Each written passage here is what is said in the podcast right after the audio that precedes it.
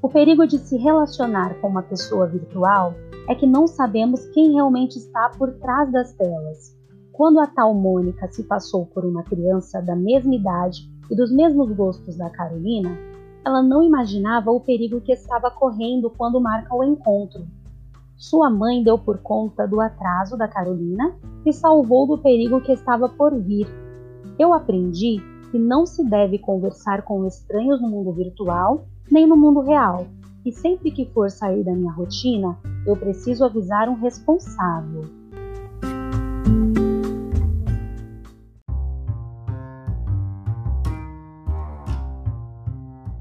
Apesar desse vídeo ser direcionado ao público infantil, fico alerta aos pais para ficarem bem atentos em relação ao que seus filhos estão acessando na internet.